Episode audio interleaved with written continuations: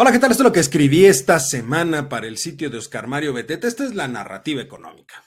Decía el gran McCraft, cuidado con dar más importancia de la debida a un resultado, porque si no se puede volver a conseguir, solo quedarán mal parados.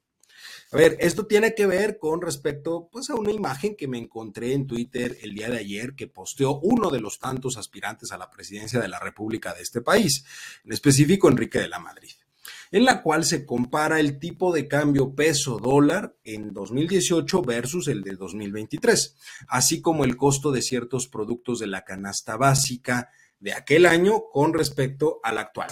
Y se puede leer en el tuit lo siguiente. Hoy pagamos más por tortilla, huevo, carne y otros productos de la canasta básica que lo que pagábamos en 2018, a pesar de tener un tipo de cambio menor. Que no nos engañen, no siempre un tipo de cambio estable es resultado de una buena economía. A ver, al respecto me parece que es muy interesante que hagamos una breve, eh, un breve análisis de esta situación. Primero, concuerdo con lo mencionado de que un tipo de cambio estable no es garantía de ninguna manera de que la economía vaya bien. Segundo, el comparativo que se hace sobre los precios de ciertos productos puede ser un poco engañoso, debido a que hay que considerar la carga inflacionaria que existe de esa fecha al día de hoy, que dicho sea de paso, a nivel internacional ha golpeado a todos los países. Y tercero, comparar lo que se gasta en dólares por esos productos en 2018 versus 2023 no es aplicable para todo el mundo, dado que no todos tienen dólares, aunque, por supuesto, se vuelve un dato bastante importante debido a la gran, gran afición que tiene el actual gobierno de poner las remesas como uno de sus logros, siendo que es uno de sus peores fracasos. Dado lo anterior, entonces surge una pregunta muy básica.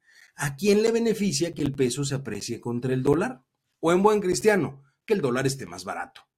Habrá quienes digan que a la economía en su conjunto, pero ese argumento tiene ciertos problemas. Para empezar, desde el punto de vista de las importaciones, por supuesto que nos conviene, debido a que pagaremos menos pesos por lo que compramos en el extranjero, algo que nos sería de muchísima utilidad si y solo si esos bienes fueran de consumo final, esto es, aquellos que son utilizados por los consumidores directamente.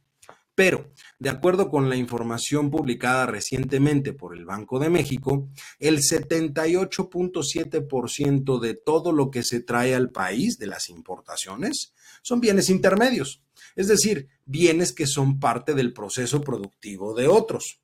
Claro que esto reduce ciertamente el costo de producción y por lo tanto podría darle mayor ganancia a las empresas, pero si dichos bienes en buena parte son exportados como parte del proceso comercial de nuestro país, lo cual es muy probable si consideramos que el 87.9% de las exportaciones son manufacturas, entonces no nos conviene la situación actual que el peso se fortalezca frente al dólar, porque entonces ganamos menos.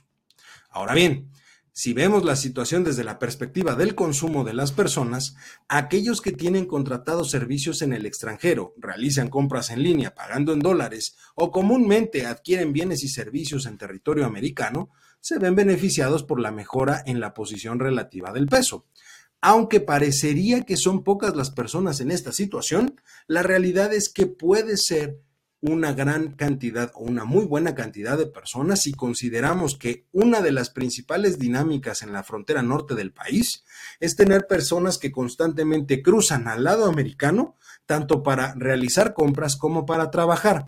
Y es ahí donde la situación se complica, dado que al transformar su ganancia en moneda nacional obtendrán menos pesos por cada dólar, lo que significa que ahora ganan menos que antes y por lo tanto su, capacidad adquisitiva también va a disminuir, situación que afecta de la misma forma a todos aquellos que reciben y viven de las remesas. Un peso fuerte le resta poder adquisitivo. En conclusión, desde el punto de vista del comercio internacional, no nos conviene. La apreciación del peso con respecto del dólar es algo que nos hace ganar menos. Y desde el punto de vista del consumo, tampoco nos conviene la fortaleza actual del peso que de ninguna forma significa, ojo, que no sea bueno. Al contrario, que existen, significa en todo sentido que existen otras variables relevantes, tanto adentro de la economía mexicana como afuera de la economía mexicana, que impactan de manera directa para disminuir o eliminar completamente los beneficios de un peso fuerte, situación que muy lamentablemente no se entiende en la actual administración.